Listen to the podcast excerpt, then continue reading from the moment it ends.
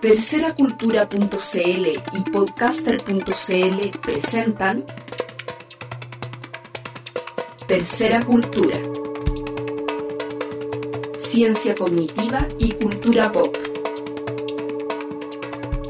Con Ricardo Martínez y Remis Ramos.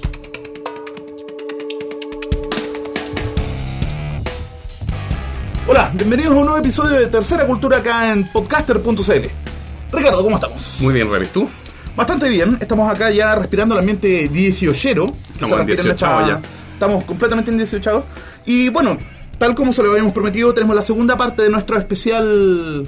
¿Le pusimos nombre a ese especial que hicimos o no? Y vamos a hacer un ciclo sobre todo el tema educacional y los problemas que estamos viendo en Chile hoy día. O los desafíos más que los problemas. Bueno, estamos en la segunda parte de, este, de esta trilogía sobre economía, educación en Chile. ¿ya? Y tenemos un invitado de lujo. Tenemos a Andrés Saler, que es economista del Instituto de Políticas Públicas de la Diego Portales y nos contaba hace un rato que viene recién llegando a hacer su doctorado en Políticas Públicas en la Universidad de Harvard. Así es. Entonces, Andrés, ¿cómo Muy- estás? Bien, muy bien, gracias. Muy contento de estar aquí con ustedes en este podcast. Bueno, entonces nosotros leímos con mucha atención y mucho interés un artículo que, que tú publicaste en CIPER en el cual te referías a la desigualdad y logras explicar como con peras y manzanas cómo, cómo era el tema de la desigualdad en Chile. Y creo que ahí hay un, un tremendo tema por explorar.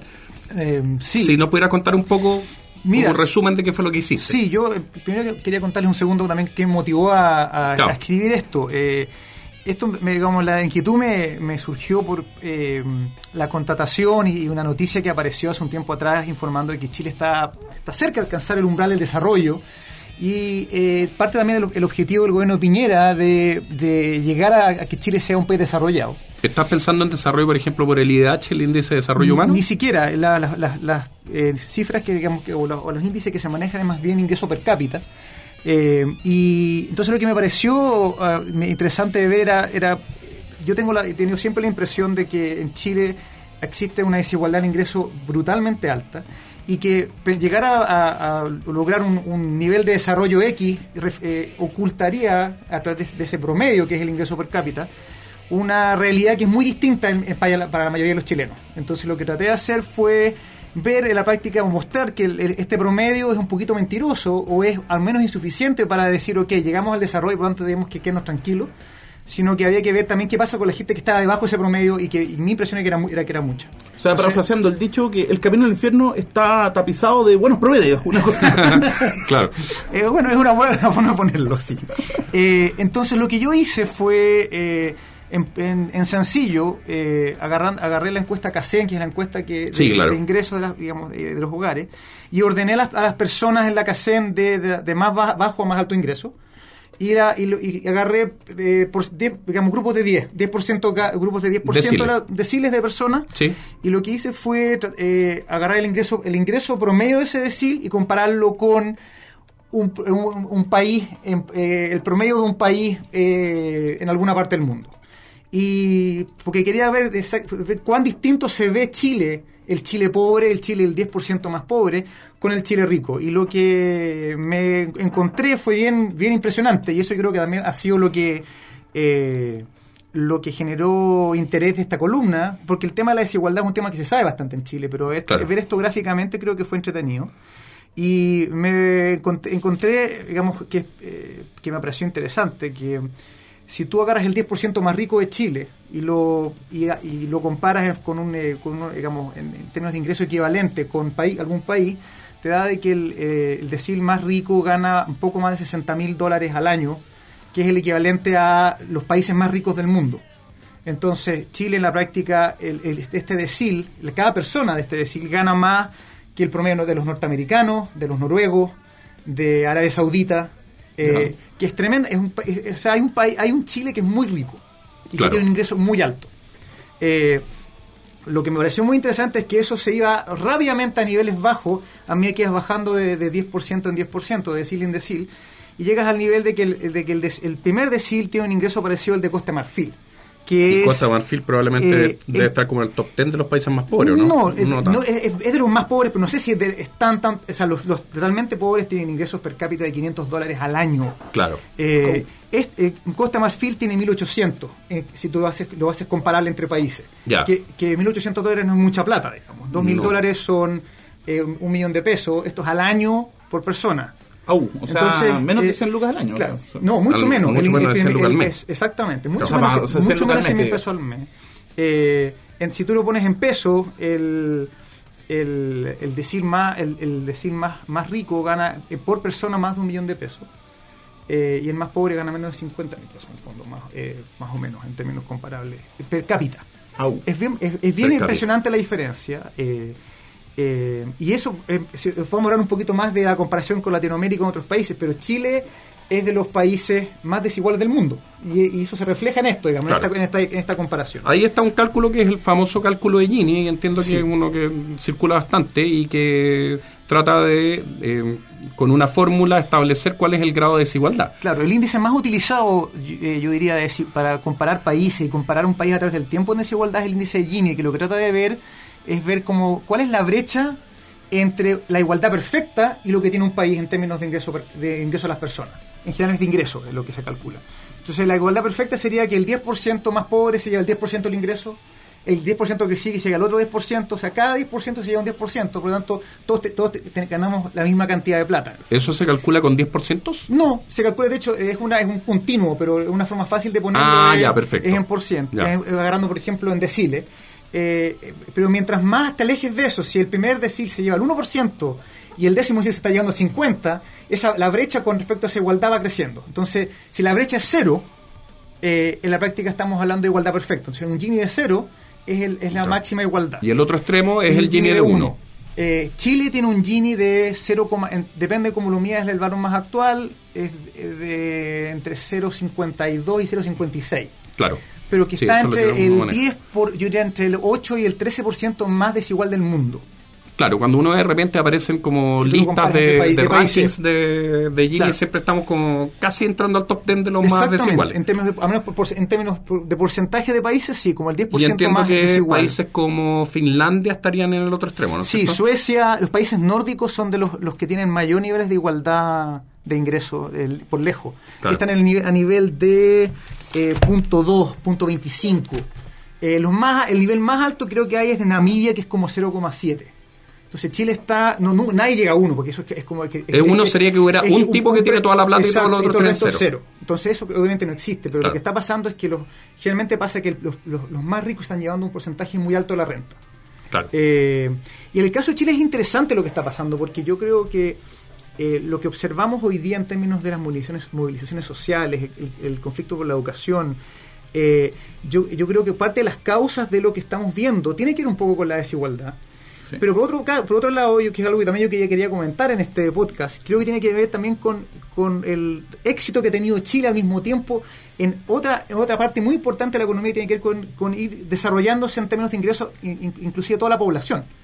Eh, Sí. Si tú, o sea, uno de los gran... Chile es, una, es un ejemplo mundial en términos de desarrollo en los últimos 25 años, en parte porque ha logrado crecer en tasas aceleradas desde el año, de fines de los 80 hasta fines de los 90 fue el crecimiento más acelerado. Sí. Eh, y permitió de que pasáramos, yo tengo aquí, anoté unas cifras de eh, la práctica, nosotros hoy día en ingreso per cápita, ahora estamos hablando del promedio, pero que igual, eh, igual refleja algo bien importante, somos junto con Argentina y México, que estamos prácticamente en el mismo nivel de ingreso per cápita, los países más con mayor ingreso per cápita de toda Latinoamérica. Sí. Eh, y estamos muy hoy día muy por sobre el promedio de América Latina y del mundo, como un 30% si hacemos los comparamos si ajustamos con lo que- por lo que se llama paridad de poder de compra. Sí. eh, estamos como 30% sobre el promedio, el promedio mundial y de América Latina. Eh, pero el año 88, por ejemplo, o sea, para comparar como que como antes de que empezáramos a crecer rápido, Chile estaba eh, eh, bastante, o sea, estaba eh, el, el país más rico en esa época de América Latina era Venezuela, que es bien impresionante porque veamos cómo está Venezuela hoy día, digamos, Sí. es un ejemplo como lo contrario. Eh, y Chile tenía prácticamente la mitad de ingreso per cápita que Venezuela. Ya. Y estaba por debajo del promedio mundial de ingreso per cápita y por debajo del promedio de América Latina. O sea, hemos, Chile se pegó un salto gigantesco en términos de... ah, Claramente ingreso per cápita no es, el- no es la única ni sea la mejor medida, pero es una medida muy importante que mide la capacidad de, de poder de compra de las personas eh, y está correlacionado también con índice de felicidad en todo caso. Entonces, este salto es un salto muy, muy impresionante y, que, ha sido parte de la causa también de que la pobreza haya caído de, de más del 50% ante los no- a fines de los 80 a niveles de, de menos de, de entre 2 y 15% hoy día. Oye, ¿y esto Eh, se puede explicar por, por, por una especie de locomotora que serían estos tipos que están en el decir más alto que van tirando al resto? ¿O es una cosa más, Mira, eh, global? es bien interesante la pregunta. Yo, eh, si tú lo ves ahora el- el- con- usando la idea de desigualdad, el índice de Gini en Chile no se ha movido mucho desde, esta- desde el principio de los 80, inclusive de atrás, hasta hoy día. Han habido cambios, pero muy chiquititos. Entonces, eso es lo que refleja, en cierta forma, es de que el crecimiento le ha llegado a, todas, las, a todas las clases sociales. Porque si el crecimiento solo hubiera sido tirado por la clase más rica, tendríamos que no solamente, o sea, ten- ten- tendríamos de que el Gini habría ido creciendo. Se había ido cada vez más cercano a uno. Y el Pero tema se ha mantenido estable, Se ha mantenido bastante estable, de hecho. Eh, si, si te doy Bueno, la- estable no es bueno, pero. no, es estable dentro de lo malo. estable dentro de su gravedad. Pero lo que, pero lo que es interesante, eso, es- o sea, eh, esto es una, una, una- idea mía, pero de que eh, yo encuentro re difícil, o sea, y hay gente que ha, ha escrito mucho al respecto, de es difícil mantener una sociedad estable socialmente cuando tienes niveles de desigualdad muy altos. Pero y en América Latina hemos tenido varios casos de, eh, de que, la- de que o sea, no sé si es la causa, pero han habido explosiones sociales en montones de países. Y Chile es un país que, si bien tiene una desigualdad enorme, mi impresión es que parte del motivo por el cual hemos tenido estabilidad ha sido porque esta, este, este crecimiento le ha llegado a la gente.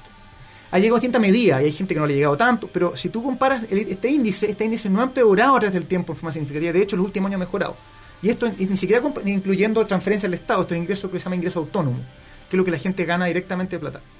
Entonces, yo creo que en ese sentido Chile ha, ha logrado desarrollarse en parte porque el crecimiento le ha llegado a todo el mundo y ha permitido mantener una estabilidad social y tranquilidad de la gente porque siente que el, el desarrollo le está llegando. Pero ¿y hoy día?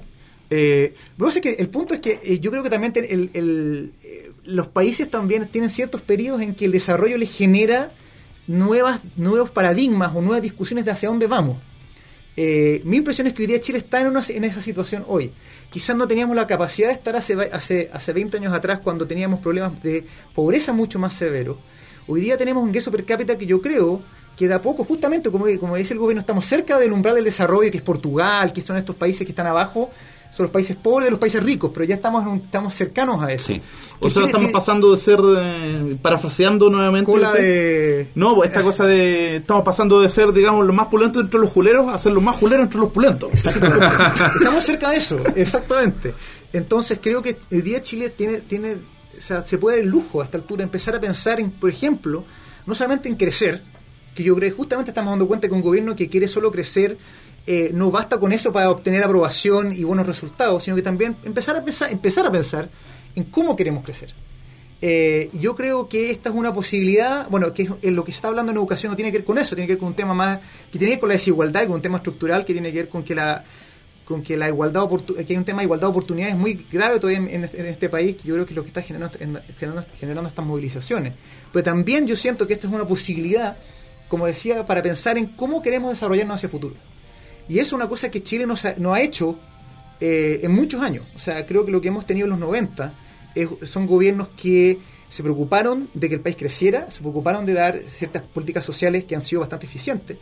Y eh, lo que a mí me parece, o sea, una de las cosas que yo considero que, insisto, se ha hecho bien en este país y que creo que ha sido uno de los problemas que tiene América, algunos países de América Latina, es eh, que los gobiernos han construido en base a lo bueno que dejaron los, los gobiernos anteriores y han agarrado un, un modelo que mucha gente critica, pero también tiene elementos muy positivos eh, y, y han, y han- y han tratado de adaptar este modelo para hacerlo más, socia- más, más orientado a políticas sociales, la idea de crecimiento con equidad. eh, un- fue un esfuerzo, un esfuerzo real de los gobiernos de la concertación. O sea, en ese sentido uno Eh, podría pensar que una espe- especie como de énfasis. Los gobiernos no vienen con, con una especie de aplanadora que va a borrar lo anterior, sino que enfatizan ciertas Yo cosas dentro que- de lo que el modelo les permite. Sí, mi impresión es que, es que este país ha logrado crecer y desarrollarse en base a que en vez de querer pasar a planadoras, se han hecho énfasis, quizás menos de lo que a mucha gente le gustaría. Yo creo que uno puede, eh, uno puede discutir si los énfasis han sido lo suficiente o no. Y yo creo que muchas veces quizás no lo han sido. Pero el hecho de no, de no querer destruir lo que he hecho y partir de cero creo que nos ha permitido crecer y, y estar donde estamos hoy día y poder discutir estos temas hoy y poder meterse en este tema de desigualdad que antes yo creo que hubiera sido mucho más difícil. Eh, Claro, porque uno podría decir que los énfasis también iban por otro lado, también por necesidad. Sí, o sea, el énfasis no viene creo. solamente de una especie de parada ideológica al que entra el gobierno, sino que también por lo que observa que está ocurriendo en el sistema. Y yo, lo que yo creo es que lo que estamos viendo hoy día es en la práctica, eh, parte de lo que estamos observando es que esta construcción que creo que se ha hecho de a poquitito eh, en base a lo creado o en base a lo que se, se, transformó fuertemente en los 80 y los 70, también tiene una serie de cosas estructurales que no están bien. Eh, y, y, una de ellas es que eh, es, es, la estructura de distribución de ingresos, de riqueza, de poder político, de poder, de poder económico, que es, que es extremadamente desigual. Y relacionado a eso, por ejemplo, tiene que ver con lo que, lo que hemos observado y creo que es una causa de lo que, del descontento actual con la clase política, que eso está relacionado también a cómo funcionan los mercados en Chile. Eh, que es un tema que no he tocado, pero que me parece muy reinteresante, que creo que es un reflejo de la desigualdad también, el hecho de que en Chile, a pesar eh, es un país pequeño, pero es un país además que eh, hay un sistema libre, hay un sistema libre mercado, pero los mercados están bastante concentrados, o sea que hay pocas empresas sí. y que en general concentran, que están concentrados en los mismos dueños en general, entre, inclusive entre sectores, y que han generado casos que ya han, se han destapado montones y que yo creo que esto es una cultura que viene hace tiempo atrás, pero que hoy día estamos observando eh, clara información que antes no, no teníamos, de colusión, de abuso y de que la gente se siente indefensa, indefensa frente a un sistema y, a, y frente a grupos empresariales y, y frente a, un, a concentración de poder económico, que es reflejo de esta desigualdad o que es parte de esto, eh, y que en la práctica exacerba este problema. Eh, lo que hemos visto con el tema de la polar y, el, y en general del mercado financiero. Han habido acusaciones que no, no, están probadas todavía, pero en el tema en el, en el, sector de los buses, está el caso de la farmacia, está las líneas aéreas. O sea, eh, algunos mercados tienden a ser más monopólicos que otros en términos naturales, pero otros no. Entonces, yo creo que hay un tema además de que hay una concentración eh, y una desigualdad en términos de poder económico que, que en términos de, de, los mercados, de cuán competitivos son, que creo que es muy importante y que, es, y que es grave también para mi gusto. Y que creo que una de las cosas que cuando hablamos y hablamos de qué se puede hacer claro. para mejorar el tema de desigualdad, uno de los temas tiene que, tiene que ver con más mercado en el sentido de más competencia y de que un gobierno tenga la capacidad de regular en, en serio eh, sí. los mercados para generar competencia. O sea, que sea pro mercado un gobierno. Sí, en vez de ser pro empresa, como que pareciera ser de que lo que se da eh, es que se le dan muchas facilidades a las empresas, pero se les regula poco en realidad. O sea, la regulación que hay eh, existe, pero es insuficiente. Parece. Yo tengo la impresión de que es insuficiente. Yo creo que hemos extendido a ir en el sentido correcto a poco, pero creo que falta mucho y creo que faltan, o sea, eh, en países como Estados Unidos, si tú haces cosas como hacer, hacer actos de colusión entre empresas, tú, tú tienes penas de cárcel. Eh, cárcel en serio. Aquí eh, no es así. Eh, o, o, o, hay algunos casos en que ya se puede penar, pero la mayoría de los casos son penas pecuniarias en que muchas veces las empresas terminan teniendo beneficios por, por sus actos que son más bajos de lo que los, las castigan después. Entonces hay un o sea, les, termina, les, sale más barato pagar la multa. En algunos casos sí. sí. Eh, y, y, creo que... El, pero estamos yendo el sentido, digamos, en el sentido correcto de que se le ha dado más, más importancia, se creó el, el Tribunal de la Libre Competencia, está la Comisión Antimonopolio, o sea, hay, esta área creo que es un área crucial en una economía de, en una economía de mercado. Es crucial tener un, sistema que asegure que haya competencia porque va, porque hace que el sistema un sistema capitalista realmente funcione y beneficie a todos y no a unos pocos yo creo que eso es crucial y creo que Chile tiene que ir hacia ese lado si quiere realmente al menos al menos no exacerbar la desigualdad que existe hoy ahora ahora uno podría pensar con la Naomi Klein y podría pensar que esta cuestión de que el mercado termina o sea que las empresas terminan comiéndose al mercado es lo que va a pasar siempre eh, o sea, una especie como de, de, fatum, es una especie de destino que, que, que, mira, que es imposible de, de, esquivar. Yo creo que. O sea, yo no necesariamente sostengo esa postura, pero hay gente que piensa sí, eso. Yo, o sea, que es como la, que la desigualdad en cierto modo es como la gravedad, una cosa así. Claro. Mira, yo tengo la impresión de que eh, en una economía capitalista eh, basada en el mercado, yo creo que las fuerzas no tiran hacia la igualdad. Eh, yo creo claro. que eso es, eso es cierto. Eh, y, y, si tú piensas, el objetivo, inclusive teórico, que tú enseñas en economía básica, de las empresas que buscan maximizar beneficios, lo que buscan es generar poder monopólico. Es lograr tener una demanda cautiva y yo lograr descremar lo más posible y cobrar el máximo precio que pueda. Ese es el objetivo ideal de una empresa en términos teóricos, inclusive. Y la práctica también ocurre. Sí. Entonces, es lo racional, en términos de racionalidad exacto, clásica. Entonces, pero por otro lado, en, en, en, economía enseñamos de que el mercado es eficiente cuando hay competencia perfecta, cuando que va justamente en el sentido contrario. Entonces, cuando tú dejas un mercado operar solo, especialmente en, situaciones eh, en, que el mercado es pequeño y tienes pocas empresas, se tiende a generar más fácilmente, creo yo, este, este problema. Y creo que en ese sentido el gobierno tiene un rol crucial, especialmente en estos casos, eh, de re regular, pero en el sentido de, insisto, de generar más mercado, y lo que significa más competencia. Eh, y de coartar a las empresas grandes y de evitar fusiones cuando generen, cuando generen problemas de competencia. Perfecto. Entonces llegó la hora de... El fricazo de la El semana. fricazo de la semana. Hemos eh, seleccionado una canción maravillosa. Nunca hemos tocado a este gran músico que se llama Rodrigo El Potro Bueno, con el Cuarteto de Córdoba. Vamos a escuchar 840. Bueno, vamos con 840 y Rodrigo acá en Tercera Cultura.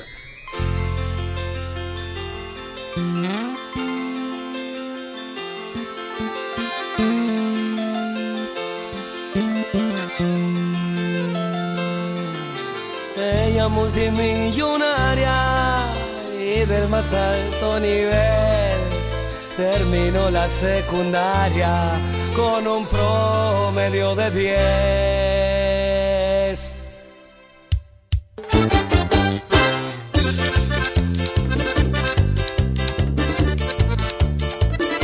Historias, historias, más que historias son testimonios que tenemos en esta música, la música del cuarteto de Córdoba.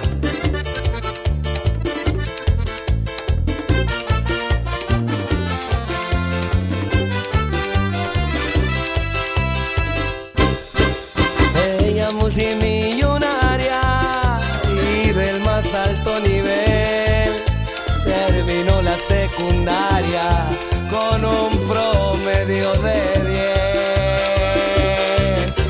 10. Sus amigas sorprendidas no lo podían creer que una noche distraída del baile se fue con él. Ese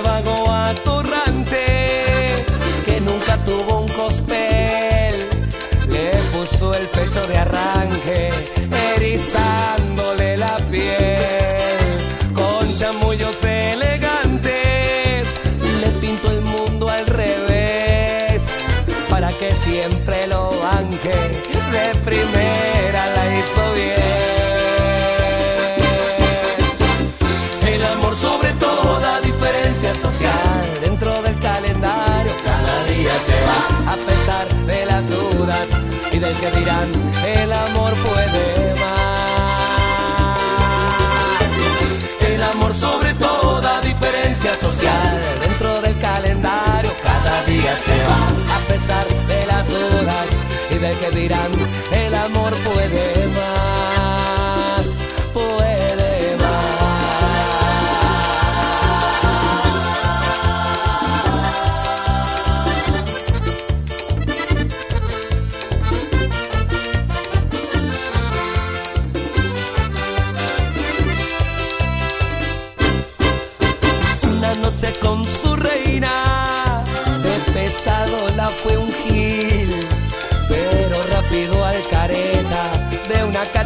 cachetada lo dio vuelta de perfil, ya había aprendido. Pagó caro la osadía de quererlo seducir, se jugó y al cara lisa no lo pudo resistir. Porque el amor sobre toda diferencia social dentro del calendario cada día se va a pesar de las dudas del que dirán el amor puede más. Mucho más. El amor sobre toda diferencia social. Dentro del calendario cada día se va. A pesar de las dudas y del que dirán el amor puede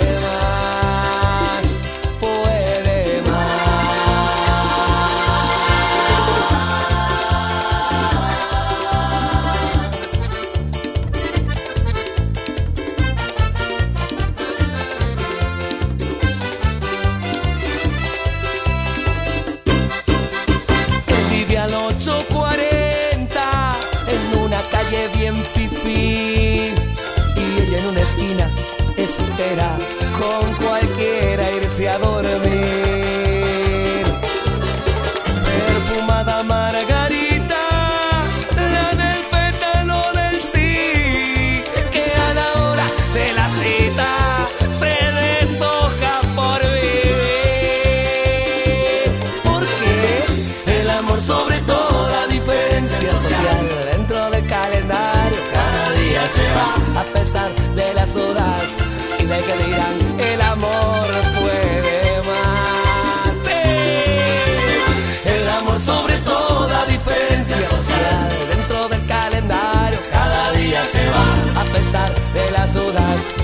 Que dirán,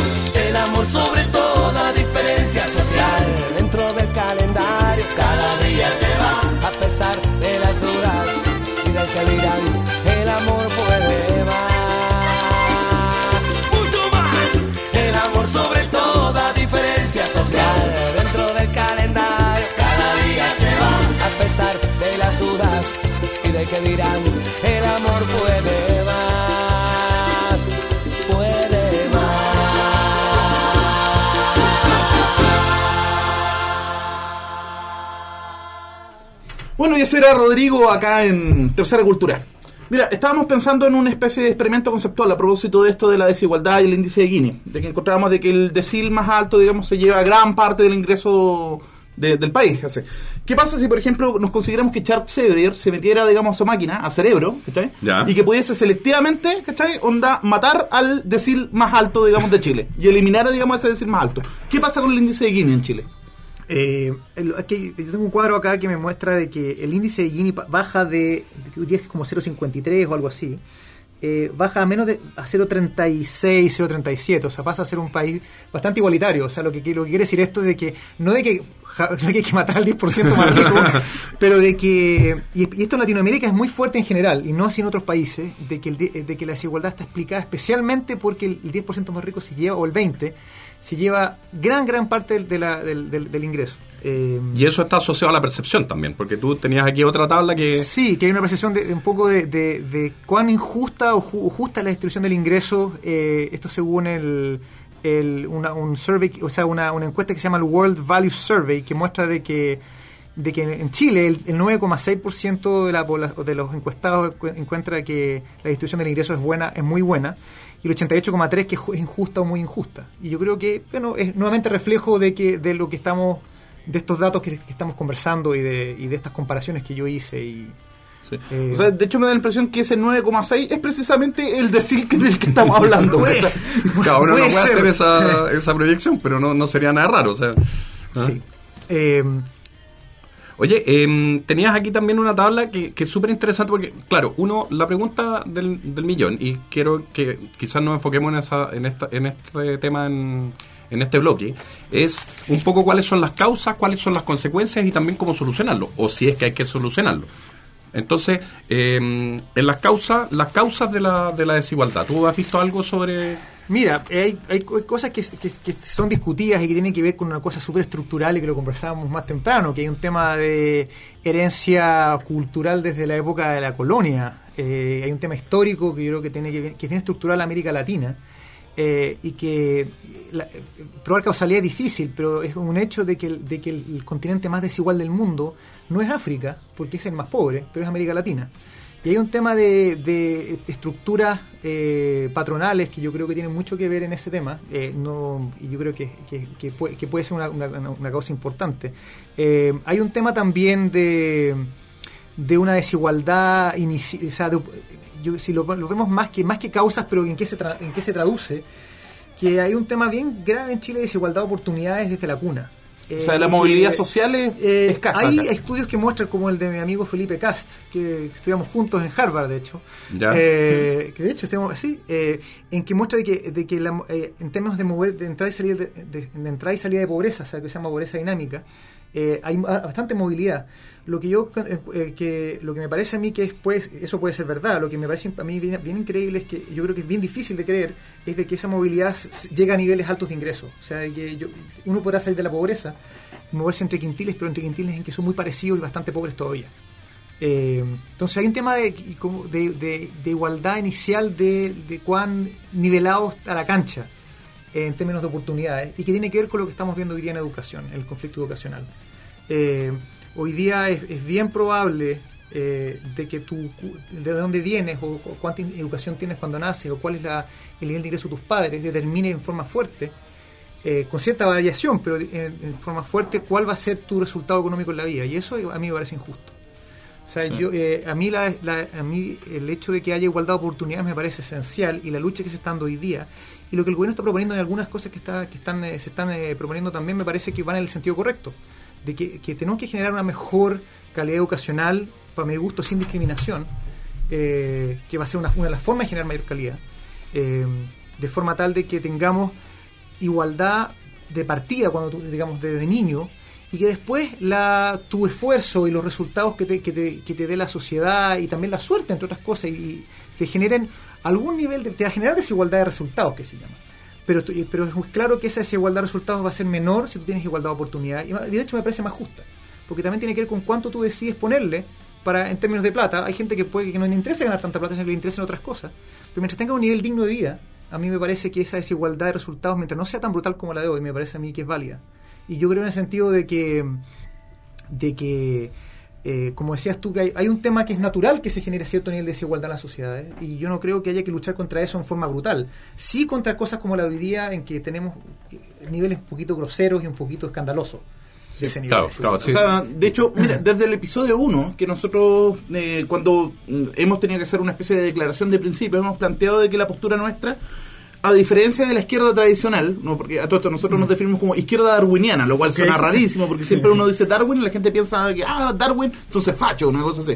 Eh, la izquierda darwiniana lo que plantea es que si bien es cierto que es natural de que la especie humana, como especie, tienda hacia la desigualdad y tienda hacia, eh, tienda hacia la violencia, ¿cachai?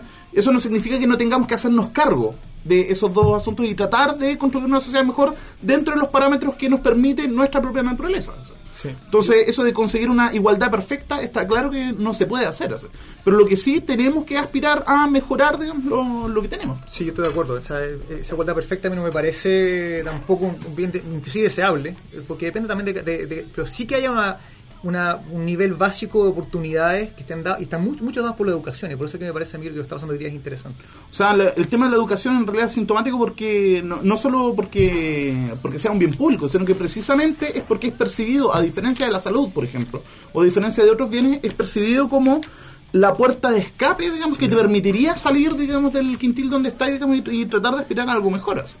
Y el punto de que el sistema actual lo que está haciendo es que precisamente te está dejando más cagado de lo que estaría y si es que te hubieses metido a trabajar a un, a un oficio, ¿cachai? ¿no? O sea, Eh, o sea, por lo menos, no sé, pero yo tengo amigos que están tan endeudados que están peor que amigos que se dedicaron, no sé, pues, a- que se pusieron con una botellería, por ejemplo. Bueno, eso pasa aparte por un tema de, de, de creer que el, el- el tema del mercado en la educación o la educación Ujú. vista como mercado, que es un tema que hoy día está siendo bien discutido, me parece bien que se discuta. Eh, genera cosas como, que en parte, por ejemplo, por, información bastante mala respecto a las universidades, que te terminas, mucha gente termina endeudada, eh, no recibiendo una educación decente para poder al menos recuperar esa inversión. Por ejemplo, parte de las propuestas que tienen que ver con, eh, con dar crédito, pero que sea contingente al ingreso, que, te- que tú termines pagando según si, si ganas, ganas harta plata, pagas más rápido tu crédito universitario, y si ganas muy poca, no terminas pagando nada. Creo que es una, forma, una, una, propuesta muy interesante, por ejemplo, para eh, atenuar ese problema. Eh, oye, eh, una cosa que, a ver, como lingüista y yo siempre ah, hemos hablado varias veces en el programa y también en el blog de, de la ley de SIF, que es una ley que tiene que ver con que hay unas cosas que ocurren mucho eh, y son poquitas y muchas cosas que ocurren poco pero que son mu- muchitas. O sea, O sea, la colita de dinosaurio que hemos dibujado varias veces. la colita de dinosaurio la cola larga, hay una, muchas formas, pareto, zip. Y esta ley en lingüística se cumple a rajatabla. O sea, las palabras más frecuentes son hiperfrecuentes y las palabras menos frecuentes son muchísimas, pero son poco frecuentes. Y se, se distribuyen en esta, en esta famosa curva que se llama la Power Function. Y em, eso se da en otros ámbitos de la realidad. O sea, así como hay ámbitos que se distribuyen con una campana de Gauss, hay ámbitos que se distribuyen cipcianamente o por la ley Pareto, Pareto. por como se, como se quiera llamar. Ahora, si, si la distribución del ingreso se distribuye así, eh, con, con, esa, con esa curva, eh, uno no podría decir que eso es más o menos natural. eh, y en el sentido de que ser más o menos natural, eh, tratar de moverla mucho sería difícil. Evidentemente se mueve, porque no todos los países tienen el mismo Gini. Si O fuera sea- perfecta la ley, todos los, todos los países y en todas partes del Gini sería el mismo, pero, pero hay rangos. Exacto, bueno, el- el- tú, tú me respondiste a la pregunta solo, eh, pero yo pienso de que, o sea, eh, la distribución, de, o sea, si tú ordenas los ingresos, tiende a tener este tipo de distribución. No tiene una distribución normal o de campana de Gauss, ¿no es cierto? Claro. Pero, hay, pero no tiene por qué ser la de Chile. Eh, Hay países que son que tienen distribuciones que son desiguales. O sea, no existe el Gini de cero y no va a existir nunca. Pero de que tú puedas tener eh, eh, leyes de Pareto con distintos coeficientes, si quieres, o con distintos niveles de, de cuántos extremos son, claramente es un tema que, ha, que viene históricamente en muchos casos, pero hay países que están logrando cambiarlos y eh, Brasil es un caso que con las políticas de Lula el Gini ha bajado, o sea, ha bajado en forma importante en los últimos años con políticas sociales bien hechas. Eh, yo creo que eso se puede hacer. Y yo, y el- estos datos que hemos comentado, en parte son antes de gasto de gobierno, o sea, lo- las transferencias que da el Estado en Chile mejoran la distribución del ingreso. Pero la mejoran, eh, la mejoran, pero no en algunos casos signi- significativamente, pero todavía ge- genera brechas que todavía para mi gusto son muy grandes. Eh, en ese sentido, lo- la- el Estado puede hacer cosas interesantes para, Claro. para mejorar este tema. O sea, eh, Claro. y hablamos de alguna, hablamos de uno de los temas que para mi gusto tiene que ver con no exacerbar, al menos la distribución es, es dentro del sistema de mercado, a su vez de que el mercado funcione. Después está todo el tema educacional, eh, Sí. que es lo que hoy día se está discutiendo y que me parece a mí me parece yo sigo pensando de que estoy feliz eh, observando lo que está pasando en, la- en las marchas a mí me gustan las marchas me gusta que la gente se manifieste especialmente en este país eh, en que siento de que tendemos a no hacerlo y, no- y nos, da, nos da susto y tenemos un miedo al- a la autoridad eh, yo, me parece fantástico que, lo que está ocurriendo y de hecho este- me parece fantástico que se esté discutiendo cosas esenciales como por ejemplo el tema de las elecciones en los colegios el tema de calidades mínimas que antes est- estaba fuera, o sea, era el sistema tiene que funcionar como un mercado y creo que en, educación no puede ser así. Tiene que ser, si se va, si, va a haber va a haber entidades privadas, tienen que ser entidades bien reguladas y en que, en que la gente que invierte su que invierte su futuro y invierte, su- o sea, años de su vida y deuda, sepan que a lo que están entrando y sepan que pueden salir con algún nivel de educación decente. Entonces, hay un tema de, de, por un lado de la selección en los colegios Ya. me parece muy importante. Eh, yo, yo de los que creo de que no, eh, no debiera haber selección en los colegios, en los colegios públicos, en lo- en los, eh, y de- que permita de una forma que haya integra permite por un lado integración social, permite nivelar, eh, es lo que están haciendo los países más exitosos en el tema. Eh, eh, y por otro lado, co- cosas como que, los que la que ha transmitido Educación 2020, que, que son esenciales, que van por el lado de los directivos y de la calidad de los profesores. Eh, son esenciales para mejorar la calidad de la educación, que es un tema que al final se, habla, se, ha, se ha hablado mucho de que o es lucro o es calidad. Eh, es bien difícil definir calidad. Eh, yo, es, es bien fácil de- desestimar la idea del lucro y decir, no, debemos, debemos enfocarnos en calidad, pero ¿en qué se traduce? El lucro sí se puede El lucro es más fácil de analizar, lo cual no significa que haya que eliminarlo necesariamente, pero, pero es más, mucho más fácil de atacar, creo yo, en términos de leyes, que eh, definir y atacar la calidad directamente. Creo que es la, es la madre de todas las batallas y es la pregunta del millón. Eh, una forma, eh, y, eh, que yo, que yo no, soy, no soy un experto en esto, yo, pero creo que a, a mí me hace mucha, mucho sentido, tiene que ver con mejorar el tema, los, mejorar tan- no tanto los incentivos económicos de los profesores, que de hecho yo hay estudios de, conocidos míos, de una amiga mía que, est- que está estudiando en, Stan- de acá en Stanford, que muestra de que los profesores eh, son más adversos a la, a la desigualdad que otras que otras carreras y por lo tanto incentivos económicos puros e individuales a los profesores pueden ser hasta contraproducentes para generar resultados. Sí, porque genera un clima Eh, de hostilidad. eh, más que un- Sí, hay otras carreras que tienden, la gente tiene a ser más competitiva y le gusta esto, pero ella hizo un experimento muy interesante en que encontró, ella se llama María Los Ángeles Pérez, eh, que, los, eh, que, hay, eh, que los profesores tienen mayor aversión a la desigualdad. Y por lo tanto, el, cómo atacas, cómo generas incentivos a, mejores, a mejor calidad, no necesariamente en incentivos económicos, por ejemplo. Entonces, pensar en cómo eh, mejorar la calidad de los profes, desde, desde las carreras, que eh, algo, está haciendo el gobierno en forma eh, interesante, eh, como también desde el punto de los directivos, creo que es súper importante para manejar bien los colegios. ¿Qué más? ¿Qué otro tema a mí se me ocurre? Bueno, lo, otro que es, que es evidente que, y, que, inmediatamente mejora la desigualdad, pero que, pero que es un poco más asistencialista, tiene que ver con las transferencias y los subsidios del Estado y con el- los impuestos. Pero eso Sí. es un tema que es, que es como que es como el más obvio para mejorar la desigualdad, eh, pero que, y que también está siendo discutido hoy día. Eh, de si vamos, el gobierno está pensando en una reforma tributaria que yo creo que es importante, especialmente si que se quiere aumentar el gasto en educación y se quiere aumentar la subvención, que es el otro tema que es para mi gusto crucial. Sí. Eh, yo uno podrá creer, existen colegios eh, que con la subvención actual funcionan bien, pero eh, eh, son colegios que tienen mucha gente que trabaja por amor al arte, o sea, en el sentido de que eh, es gente que no, no representa a los profesores promedio, y los directivos no representan al directivo promedio, eh, la- el monto de la subvención para mi gusto es muy bajo eh, y que independiente de los incentivos que hay que tenerlo, Sí. la, la subvención tiene que ser más alta y eso implica hoy día un cierto porcentaje del PIB que no es menor y que no, Sí. se, no se financia de forma eh, con crecimiento, esto se financia con más impuestos si quieres hacerlo eh, sostenible Sí. en largo O sea, plazo. fi- finalmente sostiene Eh, una postura bien parecida a la que sostuvo Tromben cuando tuvimos el primer capítulo de esta serie, que tam- también decía que por ahí es un poco la solución. Ahora, em, la pregunta que le hicimos a Tromben al tiro fue... eh, ¿Y quién le pone el cascabel al gato? Porque se supone que las personas o las empresas o eh, que, van a ser afectadas por esta alza de impuestos, evidentemente tienen una resistencia al mismo. Ah, por supuesto. El, tema es que tienes, la pregunta es si tienes un gobierno eh, que va a ponerse los pantalones o no.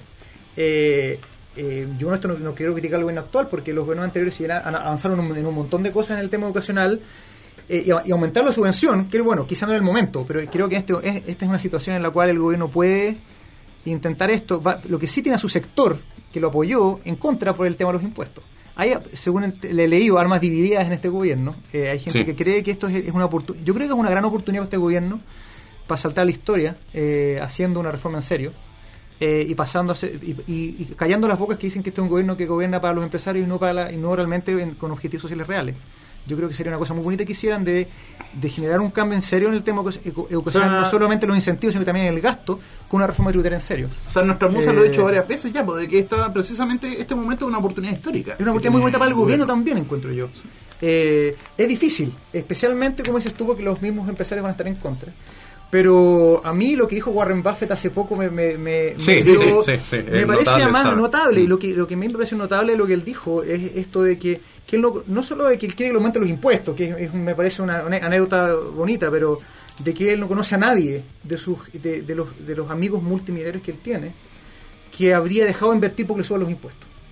Entonces yo creo que hay un tema bien ideológico y bien como de que no querer, de que, de que- de no querer que te afecten los beneficios, pero la, la caída de la inversión que tú vas a generar por aumentar los impuestos en el 1% del PIB, yo creo que es mucha ideología y, y resistencia nomás por, por- porque no quieres perder los- tus derechos adquiridos, digamos, tus beneficios, pero creo que es perfectamente realizable.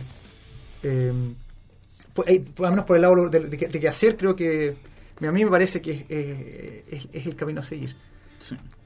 Mira, a propósito de un concepto que ha sonado bastante este último tiempo de parte de los que defienden el lucro y de los que defienden el sistema de mercado, que es este concepto del chorreo, que le llaman. Que me acuerdo que, de hecho, a mí me, me lo enseñaron cuando estaba en el colegio.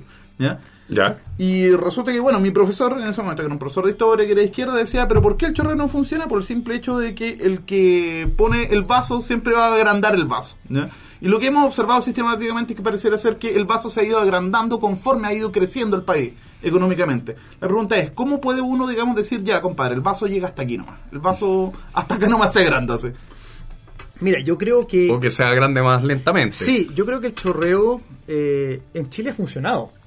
Eh, viene, eh, yo algo que pues, antes yo no creía, pero yo creo que esto, esto de que la desigualdad se ha mantenido es que el crecimiento le ha llegado a la gente. Claro, que y lo por, y por encima de eso, el gobierno, eh, o sea, las políticas sociales del gobierno han sido muy bien focalizadas en, en general. Está lleno de excepciones, ahí el gasto se puede mejorar, se puede mejorar la eficiencia. Eh, y ellos eh, y esa es la parte es la parte no chorreo que es la parte de las políticas sociales que sí están, están mejorando y van a seguir mejorando el tema la- el- el- digamos los las oportunidades y la distribución del ingreso yo creo que es una mezcla que es una mezcla de las dos cosas que lo, de lo, que- lo digamos eh, el chorreo existe eh, eh, y, pero la- el gobierno tiene un rol ha tenido un rol por sobre ese chorreo que creo que también ha permitido a este país estar un día donde digamos está en la situación en que está en términos positivos no negativos Claro, entonces, como, como, como síntesis, evidentemente la desigualdad es algo con, con- que, que causa problemas. Es un problema, no es un dato de la causa. Hay que ver formas de controlar esas cosas. Otra cosa que es súper importante que dijiste es que esta desigualdad no ha crecido. Yo, yo siempre pensé que eh, desde los 80 en adelante o desde los 70 en adelante se había producido un incremento de la desigualdad. Y parece que Los- datos no, el no índice de Gini, eso. por lo que los datos que yo, los papers que yo he leído, muestran de que en los 80 hubo un aumento del coeficiente Gini. O sea, aumentó la desigualdad, pero ha vuelto a bajar y está en niveles en que ha ido decreciendo de a poquitito en los últimos años. Pero como dice, pero sigue siendo muy alta. ¿sabes? Lo que, y, y en, Claro. en términos históricos no había un, un declive radical en el tema, digamos. Y, y como, como conversábamos, creo que es, un- es muy difícil de cambiar. Eh, eh, porque se- si quieres hacerlo rápido, requiere reformas radicales que generaron conflictos en este país que terminamos con golpes de Estado, etcétera, digamos, con reformas agrarias y cosas por el estilo, que creo que hoy día no son realizables. Entonces hay que pensar en formas más inteligentes de hacerlo y creo que lo que, como insisto, educación es una de las los, eh, y reformas tributarias y gastos mejor hechos y mayores es una forma de, de empezar a hacerlo directamente y con mercados más que funcionen mejor. Sí, Y no solo pensando en la situación actual, sino que pensando a futuro también, que es una idea que le dimos harto, digamos, en ese primer capítulo. Sí. Bueno, Andrés, te agradecemos eh, el, el- el haber estado acá. Y te vamos a pedir que selecciones un tema para cerrar. porque Eso es algo que hacemos de vez en cuando. ¿Puede ser en inglés o tiene que ser en Sí, español? no, ningún problema. Yo había pensado en un tema de Matt Season, ¿Ya? eh, que se llama... Eh, eh, ay, Wake Up. Wake Up. Ya. Entonces vamos con Wake Up de Matt Season acá en Tercera Cultura. Andrés, muchas gracias. Y Nos nos, vemos. estamos escuchando la próxima semana. Muchas Chao. gracias, gracias por la invitación. Chao.